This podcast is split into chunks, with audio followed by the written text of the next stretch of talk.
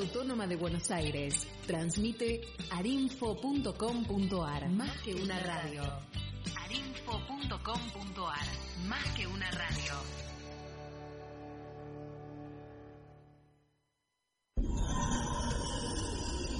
Arinfo, más que una radio.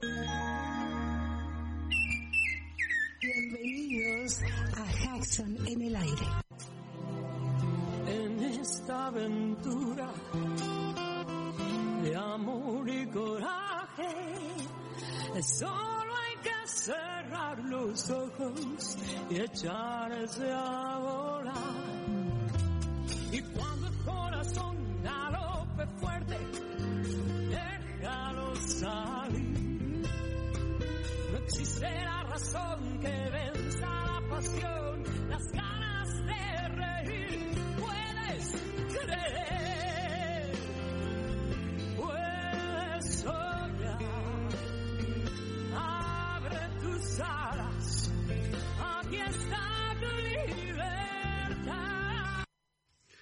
Y comenzamos un nuevo programa de Hudson en el aire. Bienvenidos, bienvenidos a este nuevo espacio. Ustedes saben que Hudson en el aire le transmite todas las novedades del Parque Ecológico y Cultural Guillermo Enrique Hudson o eh, William Henry Hudson o Guillermo Enrique Hudson. Hudson tiene voz. Tiene voz. Hudson tiene voz. Tiene voz.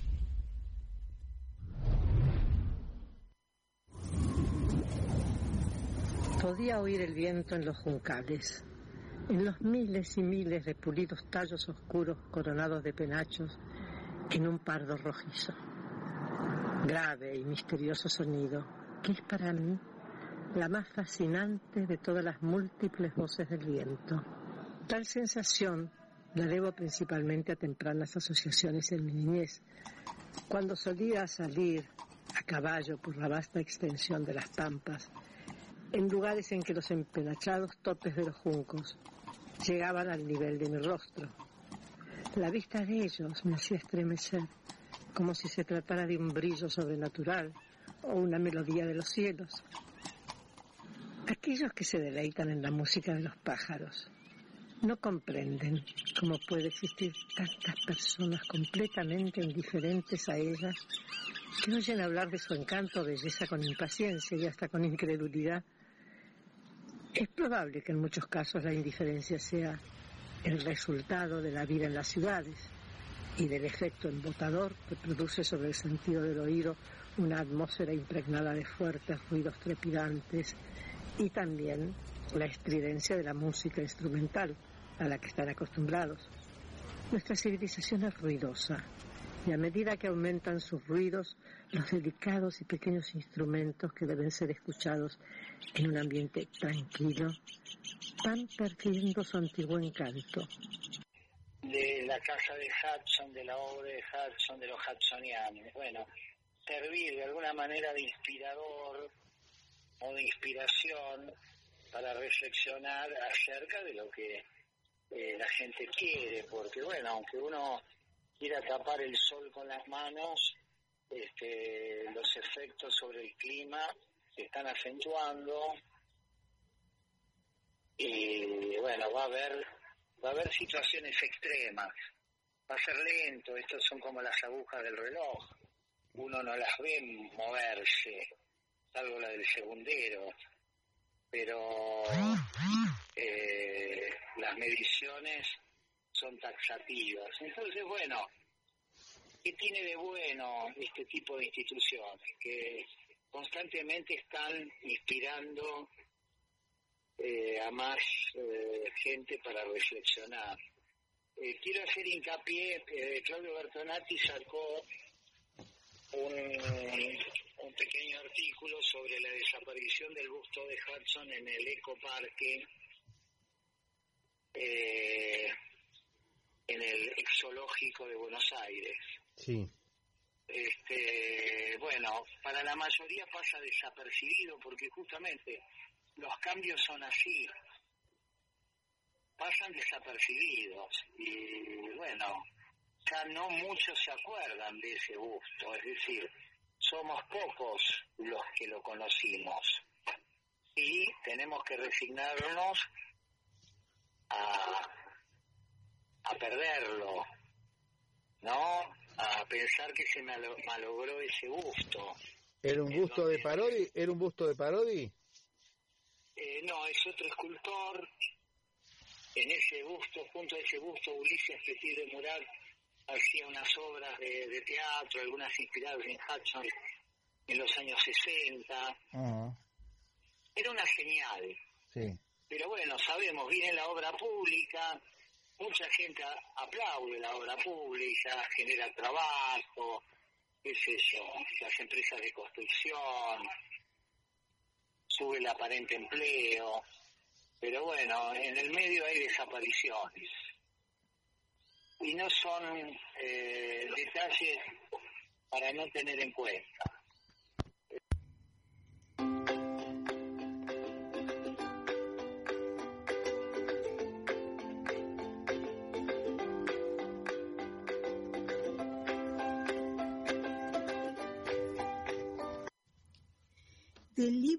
Allá lejos y hace tiempo del escritor argentino Guillermo Enrique Jackson, un fragmento del capítulo sexto llamado Algunas aventuras relacionadas con pájaros. Nuestras salvajes planicies eran igualmente frecuentadas por la ría, para nosotros avestruz. Fue justamente en la llanura donde vi por primera vez al más enorme y menos pájaro de los pájaros del continente. Tenía yo ocho años de edad. Una tarde, a fines del verano, me disponía a salir de paseo con mi petizo. Se me encargó entonces que me dirigiera hacia el este, hasta el cardal que quedaba a un kilómetro y medio más allá del rancho del puestero, el hombre que se encargaba de cuidar las ovejas. Se lo necesitaba en el monte, por lo que le resultaba imposible ir a recoger los rebaños. Recurrían, pues, a mí para que los reuniera y condujera de vuelta a casa. Encontré a las ovejas en el lugar que se me había indicado. Se hallaban diseminados por los alrededores. Divisé algunos grupos a lo lejos. Su número oscilaba entre una a dos docenas y cien, y se habían internado en los espinosos arbustos. En el sitio donde pastaban las más alejadas, había también una dispersa manada de 60 u 80 caballos. Allí me dirigí al galope. Súbitamente me vi rodeado de una gran cantidad de rías, avestruces, que se alimentaban junto a las ovejas y los caballos.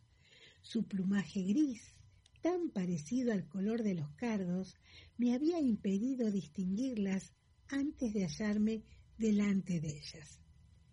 Lo curioso fue que no me prestaron la más mínima atención. Tiré de las riendas de mi petizo para que se detuviera y me quedé azorado contemplándolas. Me dediqué a observar muy especialmente a una muy corpulenta que era la que estaba más cerca de mí. Se hallaba sumamente concentrada en su tarea de picotear los tréboles que crecían entre las enormes y punzantes hojas de cardo, seleccionando cuidadosamente, según me pareció, los mejores brotes. ¡Qué aspecto tan digno tenía este pájaro! ¡Qué hermoso se veía con su esponjoso plumaje gris y blanco que le envolvía el cuerpo como un pintoresco manto. Estaba asombrado. No dejaba de preguntarme por qué se mostraban tan mansitos.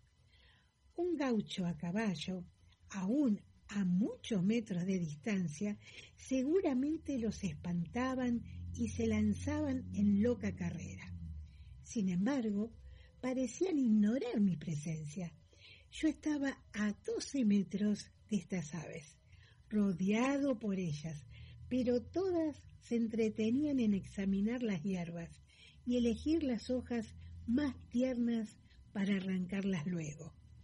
Era como si yo no existiera. Supongo que esto se debía al hecho de que no se trataba más que de un muchachito montado en un pequeño caballito. En sus cabezas, el cerebro de las avestruces no podía asociar esta imagen a la del gaucho sentado sobre su corpulento animal, acercándose a ellos con siniestros propósitos.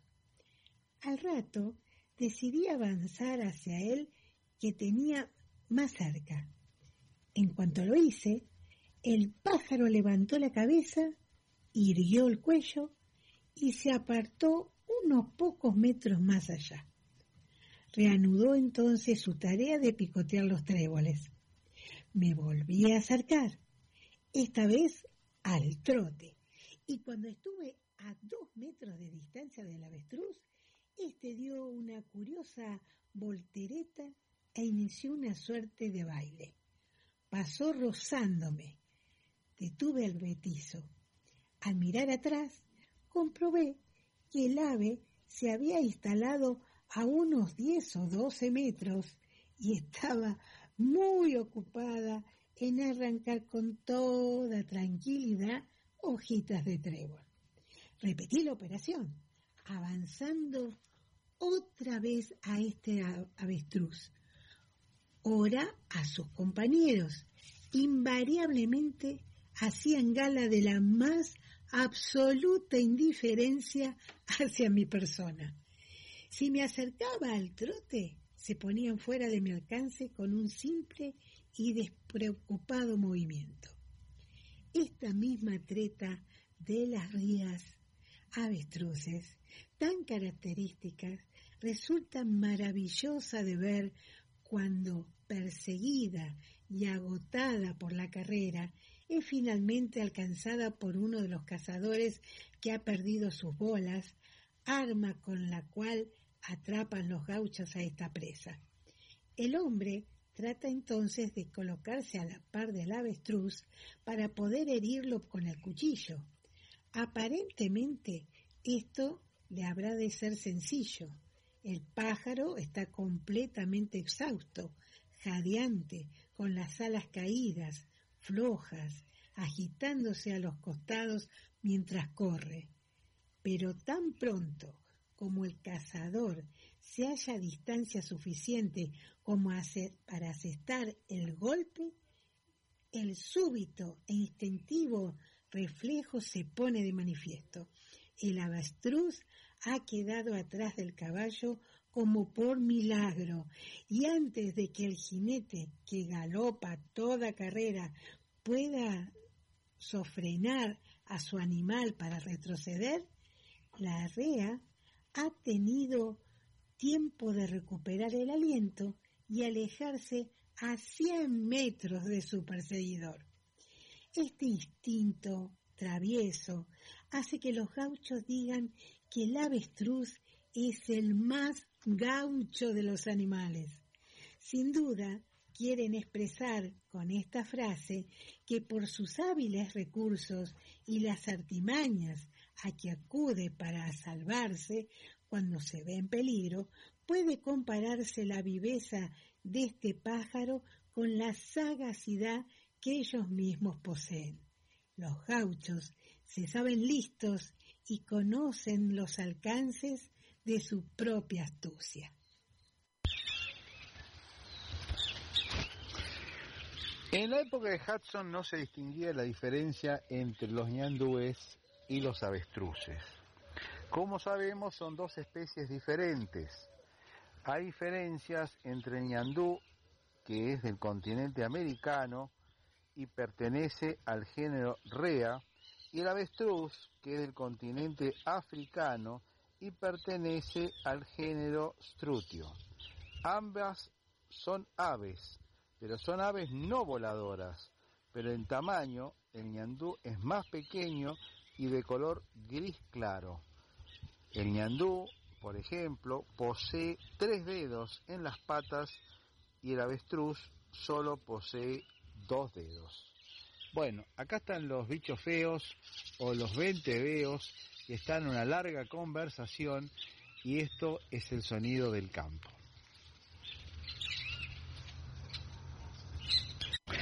La literatura y la música ofrecen interesantes posibilidades y nuevos significados. En esta ocasión, la letra y la canción buscan recuperar un texto literario para la conexión entre el libro que se pierde, primero en favor de su autor, convertido en un ícono nacional argentino, y después de la cantante encargada de dar vida a esa pieza musical. De este modo, si ustedes escuchan hoy en día ya lejos y hace tiempo, lo harán probablemente como seguidores de la trayectoria de Mercedes Sosa, aunque los lectores de la obra del escritor Guillermo Enrique Hudson ya lo habían escuchado.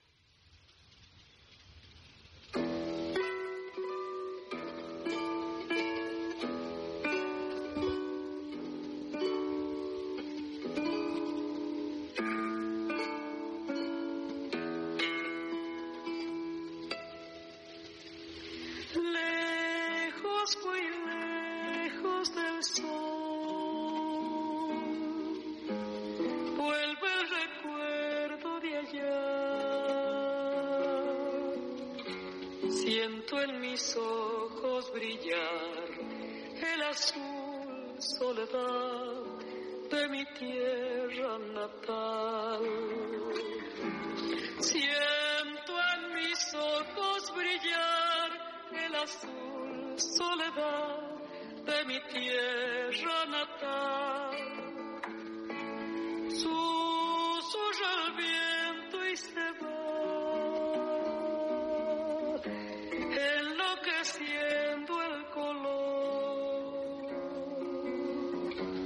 es la nostalgia un adiós de amapola y torcas, mariposa y gorrión.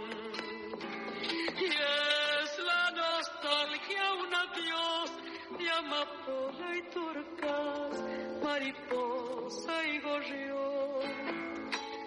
Allá lejos la patria andaba, azulando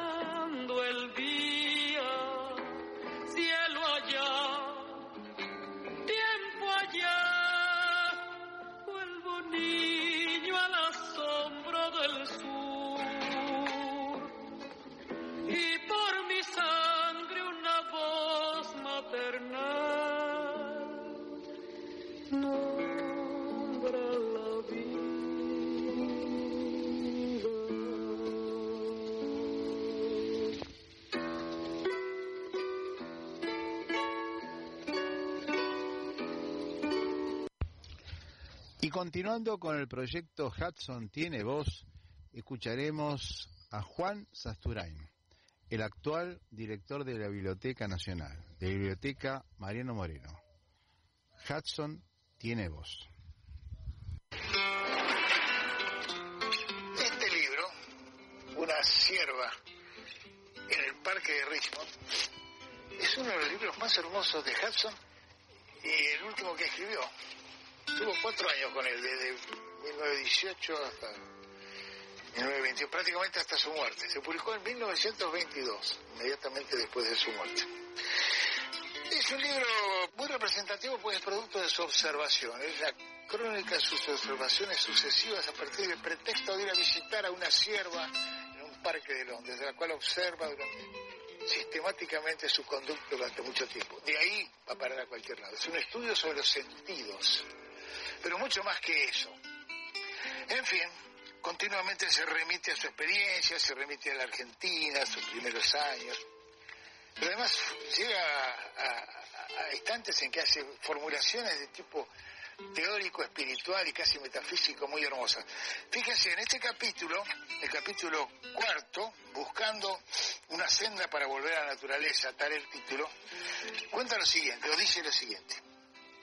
El hombre común que vive al aire libre, aunque parezca indiferencia, experimenta un cierto placer en todos los estados atmosféricos y aspectos de la naturaleza. Y puedo decir que lo mismo me ha sucedido a mí ahora y siempre. Y siento una verdadera satisfacción no solamente en los estados del tiempo y otros aspectos de la naturaleza que nos gustan o que halagan los sentidos, sino también en aquellos que producen malestar y hasta real dolor físico o temor. A la persona que se ha criado en la ciudad podrá parecerle esto un disparate, siendo que malestar no es bienestar que el temor es temor y el dolor dolor y eso no puede ser placer. ¿No es verdad? Debe de creérseme bajo mi palabra, dice Hudson, que esto ocurre en ciertas circunstancias y en ciertas personas, aunque el lector pueda no ser una de ellas. La medida en que nos afecta varía grandemente según nuestra educación, carácter, gustos u ocupación. Siempre se remite a su experiencia personal. Pero fíjense lo que dice a continuación. Pero a partir de todo esto, aparte de los sentimientos estéticos que el objeto, la escena o estado de la atmósfera puedan despertar, y de la sensación de novedad, el vivo interés que experimentamos en ocasiones en lo que vemos, olemos, oímos y sentimos, así como en otras sensaciones que actúan en nosotros, existe un sentido de la cosa en sí. Y acá empieza lo bueno. Un sentido de la cosa en sí. Un sentido del árbol o del bosque, de la roca, el río, el mar, la montaña, el suelo, la arcilla, el cascajo, la arena, el yeso, la nube, la lluvia y qué sé yo cuántas cosas más. Algo, digamos, que es penetrante, especial e individual, como si la cualidad de la cosa en sí se hubiera introducido en nosotros, reemplazándonos y conmoviéndonos en cuerpo y espíritu. Ahí está sintetizado un poco la relación íntima, personal, solo ocasionalmente científica de Hudson con la naturaleza. Hudson tiene voz.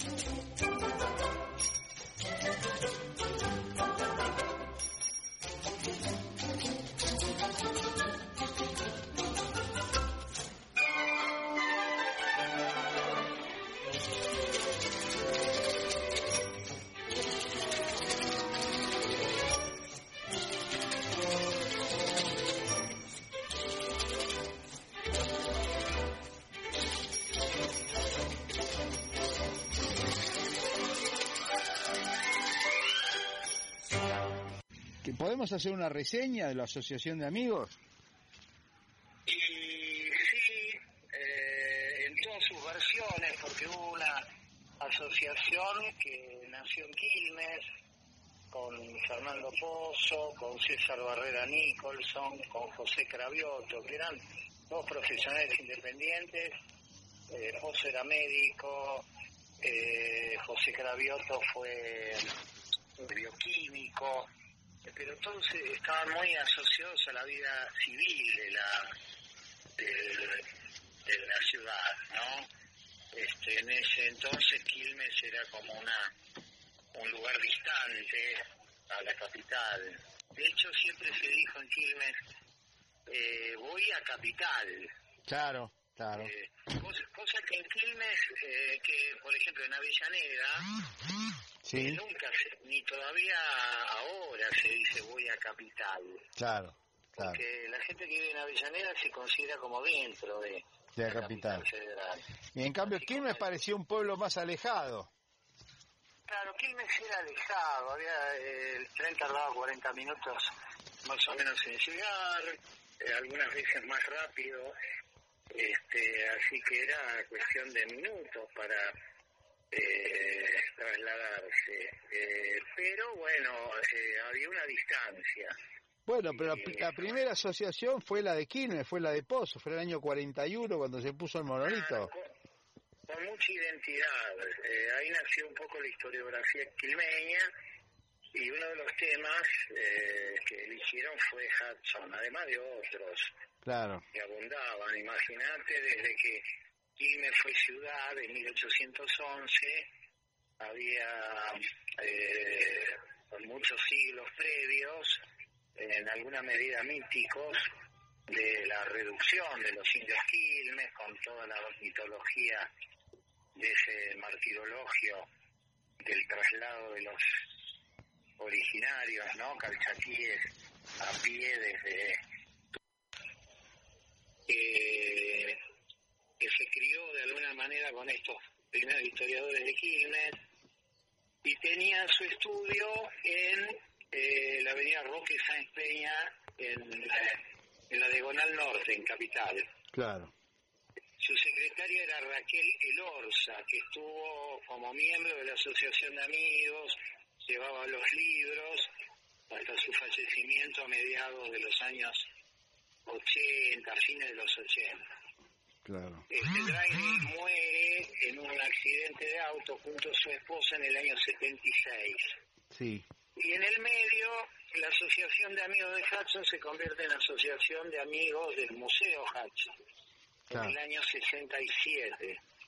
Entonces, bueno, ahí logra su personalidad jurídica, eh, formaban parte este eh, George Macaire, que era un directivo de la empresa Alpargatas, formaba parte eh, Ángel Basta, que había fundado también una asociación de amigos de Hudson en Florencio Varela.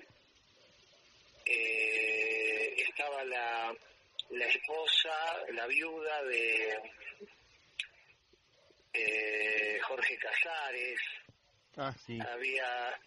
¿Cómo? Sí, sí, sí, Jorge Casares, la que había donado la, biblioteca de Casares. Sí, año- años antes había donado la biblioteca de su esposo a la Asociación Ornitológica, que estaba con sede en, el- en la Facultad de Ciencias Naturales en la Manzana de las Luces.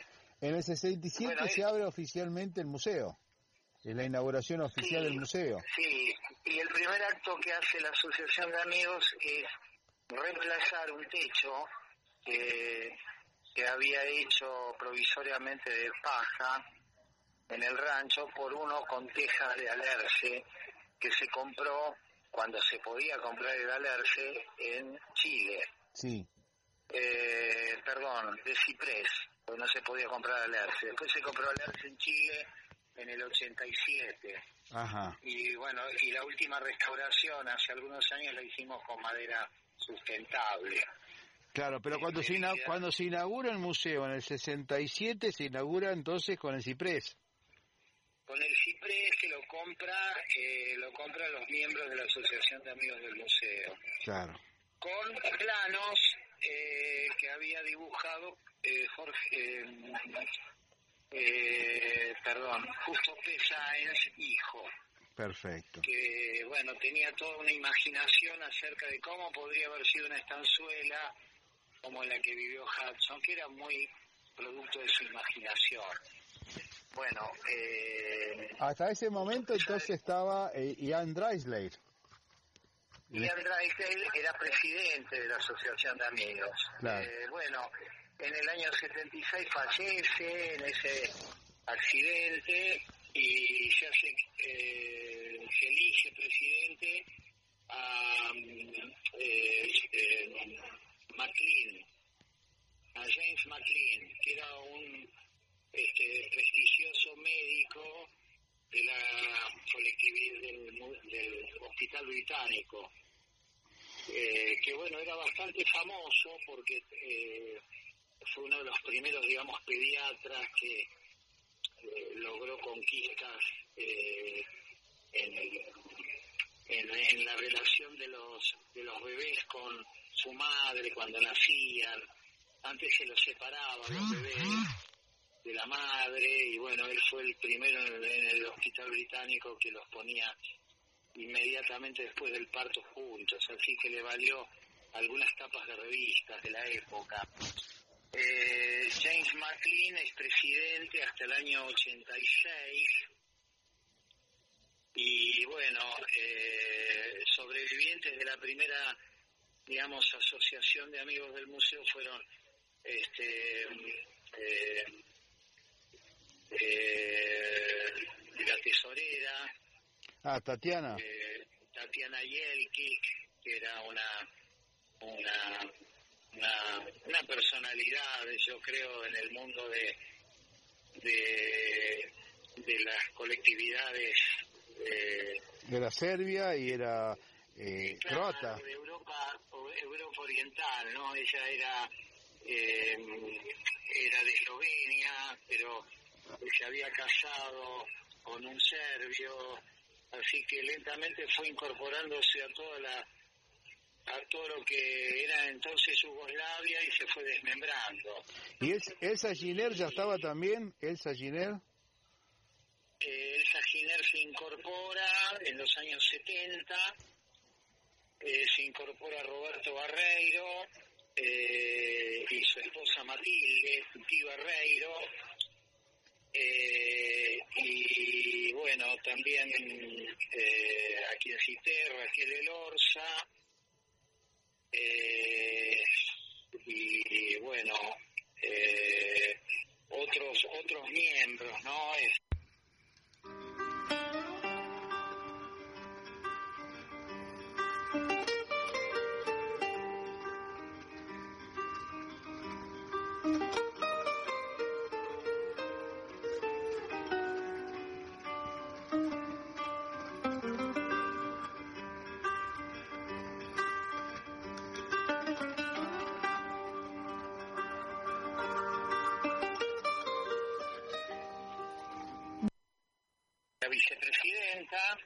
Elsa Giner, eh, y en el año del sesquicentenario, en el, eh, en el año 91, eh, se hace una, una elección y acepta la presidencia Juan Carlos Ocampo, que era gerente de Relaciones Públicas del ya desaparecido Lloyds Bank, ¿no? ¿Eso en qué año fue la elección esa? Eh, en el año 91. Vos todavía, vos todavía no eras di- director, era Violeta Giña. Y yo, a mí me nombraron director, eh, ya ni me acuerdo, pero creo que fue el 9 de mayo del 91. Ah, está bien, está bien. Eh, y bueno, coincidió con el sesquicentenario. Bueno, allí se incorporan nuevos miembros, entre otros vos, este, Pedrotti, Enrique Pedrotti. este, bueno, y, otras y otras personalidades, ¿no? Eh, muchos eh, de Varela, ¿no? Claro, claro.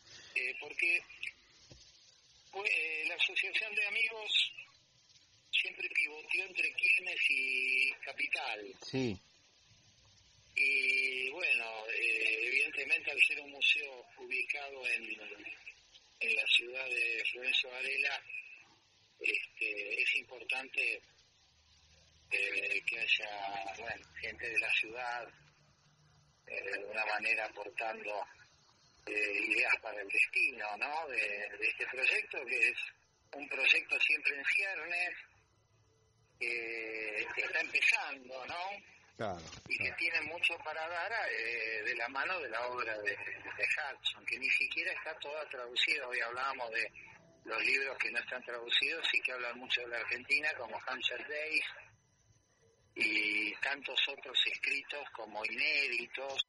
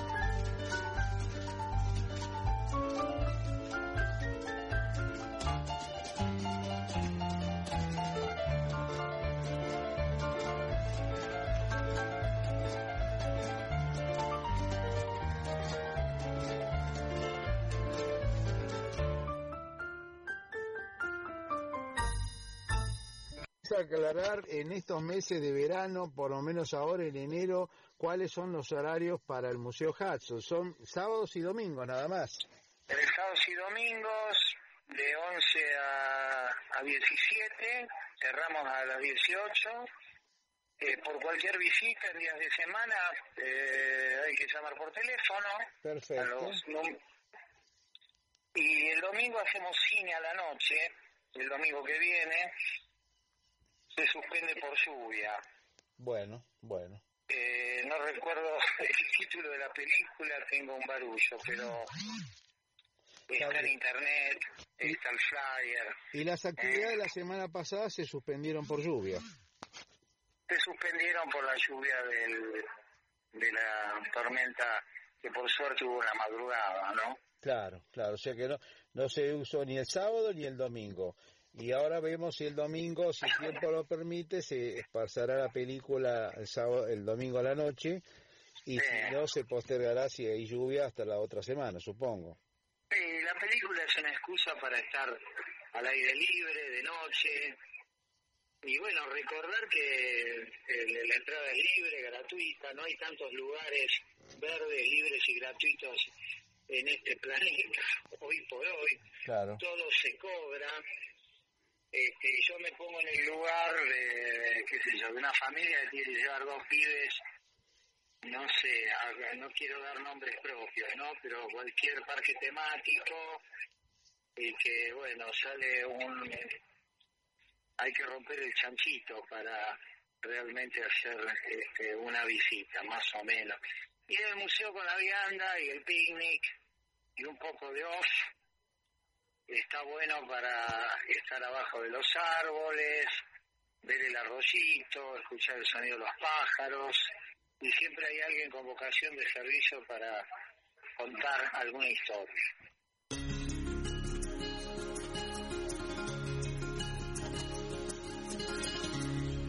Con la gente que me gusta, me dan las claras del alba, compartiendo madrugada, palabras, risas y luna.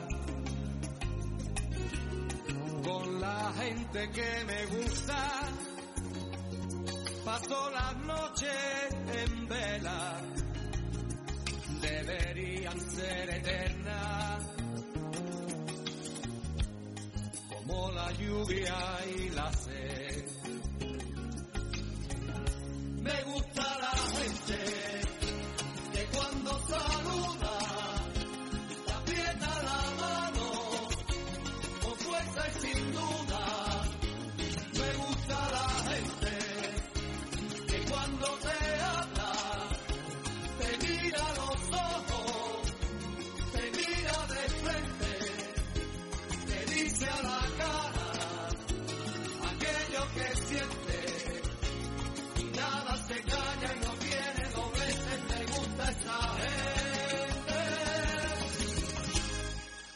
La gente que me gusta alrededor de una mesa, cualquier vino es un poema, cualquier charla la locura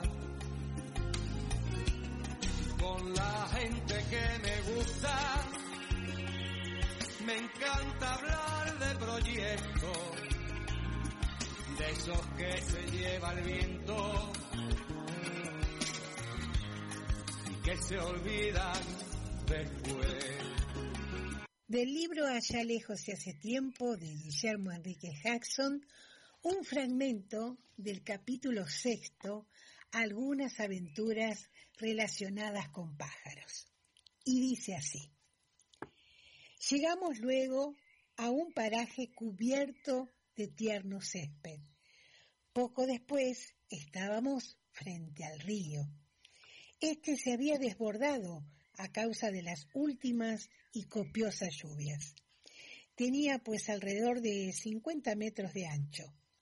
Observamos una cantidad sorprendente de aves.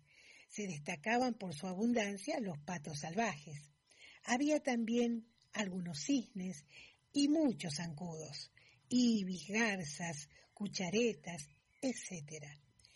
Pero los más asombrosos, los más maravillosos de todas esas aves eran unas esbeltas, altísimas, de color blanco rosado.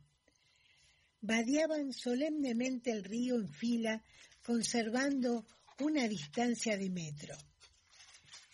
Se hallaban a 20 metros de la orilla.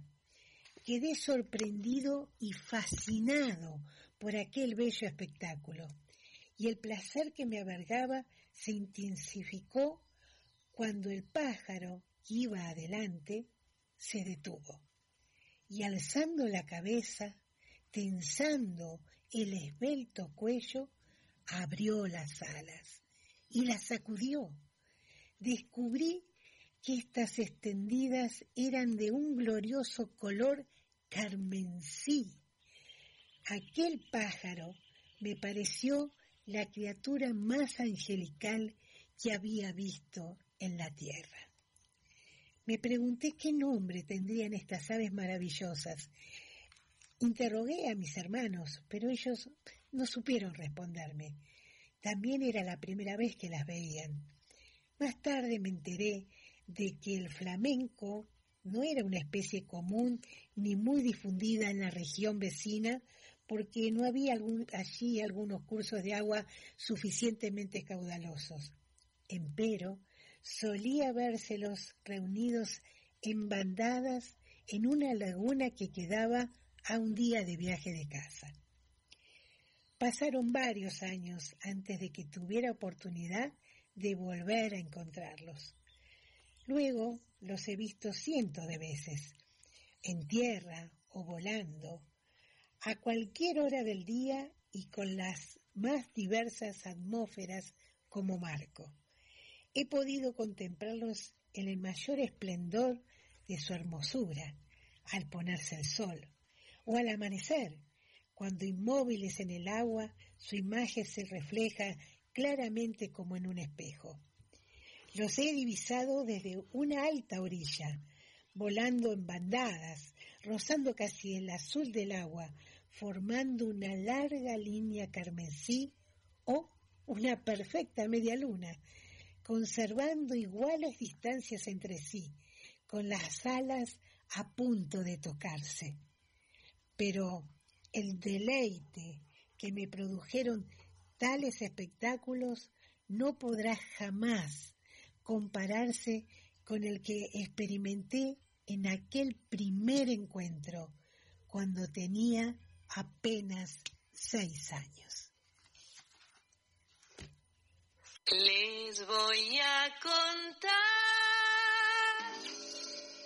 de un mamboreta que pasó confiado por la puerta del hormiguero. Una hormiga dijo, yo lo vi primero.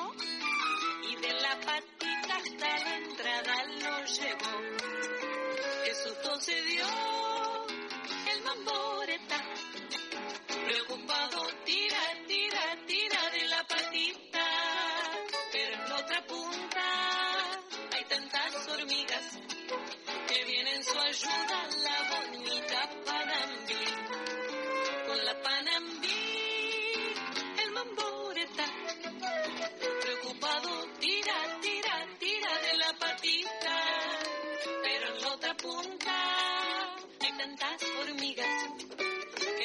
su ayuda el gracioso cururú. Con el cururú, con la Panambí, el mamboreta preocupado, tira, tira, tira de la patita. Pero en la otra punta hay tantas hormigas que viene en su ayuda el valiente yacaré. Con el yacaré, con el cururú, con la panambí,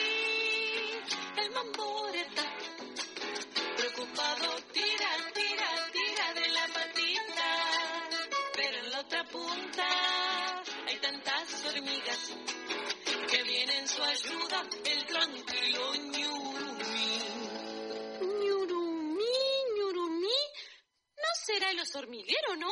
Con el ñurumí, con el yacaré, con el cururú, con la panambí, el mamboreta.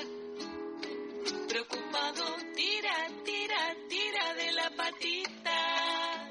Cuando el ñurumí ve que son hormigas, se relame y dice...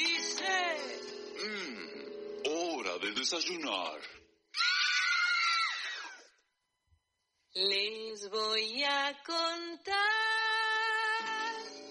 de un mamboreta que pasó confiado por la puerta del hormiguero con el ñurumí como compañero. Pero las hormigas no salieron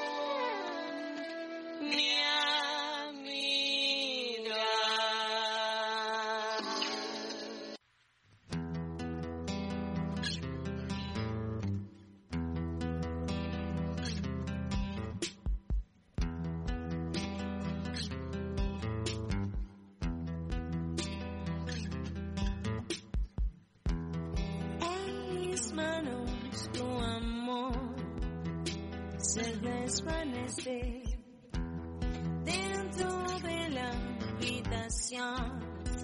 No amanece. Muchas vidas encriptadas en la ira. Tantas horas programadas sin salida.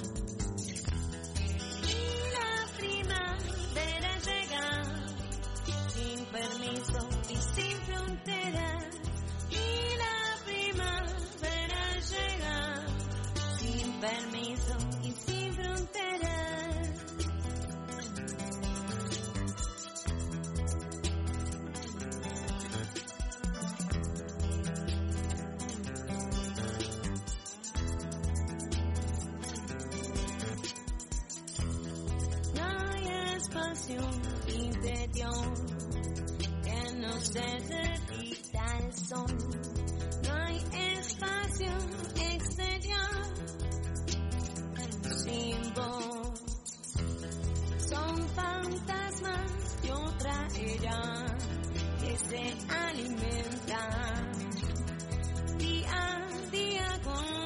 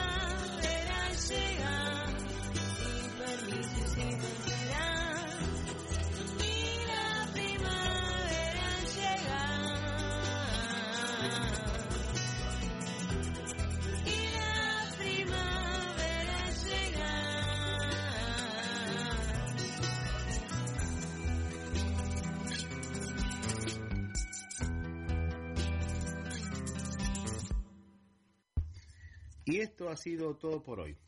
Nos despedimos hasta la próxima semana. Quien les habla, Atilio Alfredo Martínez, esperará encontrarlos el próximo jueves a la misma hora y en el mismo lugar. Chao, hasta la próxima.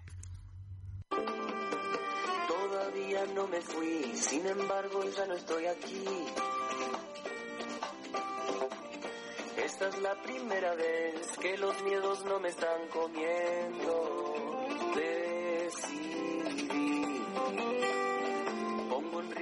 Destino porque ya debo partir. Hacia otra ruta.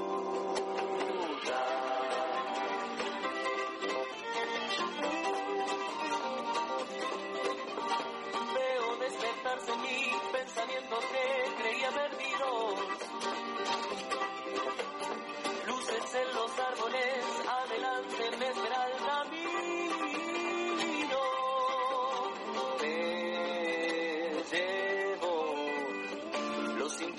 que fundieron los colores de mi voz. Chao, chao, chao.